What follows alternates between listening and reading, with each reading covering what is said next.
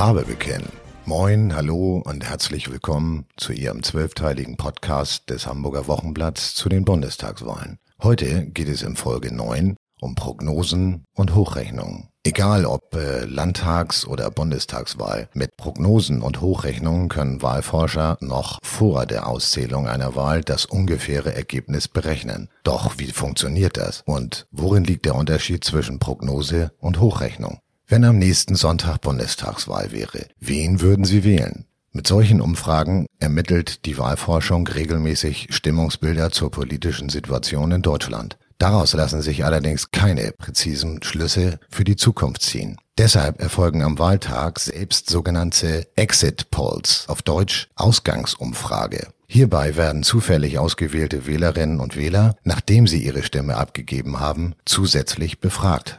Umfrageinstitute berechnen dann basierend auf den Exit Polls die Prognose. Die gibt es übrigens nur einmal pro Wahl, und zwar um 18 Uhr, wenn die Wahllokale schließen. Anders als die Prognose verwendet die Hochrechnung echte Wahlergebnisse. Nach Schließung der Wahllokale werden die amtlichen Stimmen von ausgewählten und repräsentativen Wahlbezirken ausgezählt und anschließend hochgerechnet. Dennoch verbleiben nach der Hochrechnung immer noch Unsicherheiten. Eine echte Gültigkeit hat erst das amtliche Endergebnis. Ach ja, und äh, wussten Sie eigentlich, was man unter dem Begriff etablierte Parteien versteht? Nun, als etabliert gelten Parteien, die seit der zurückliegenden Bundestagswahl entweder im Bundestag oder in einem Landtag ununterbrochen mit mindestens fünf Abgeordneten vertreten sind.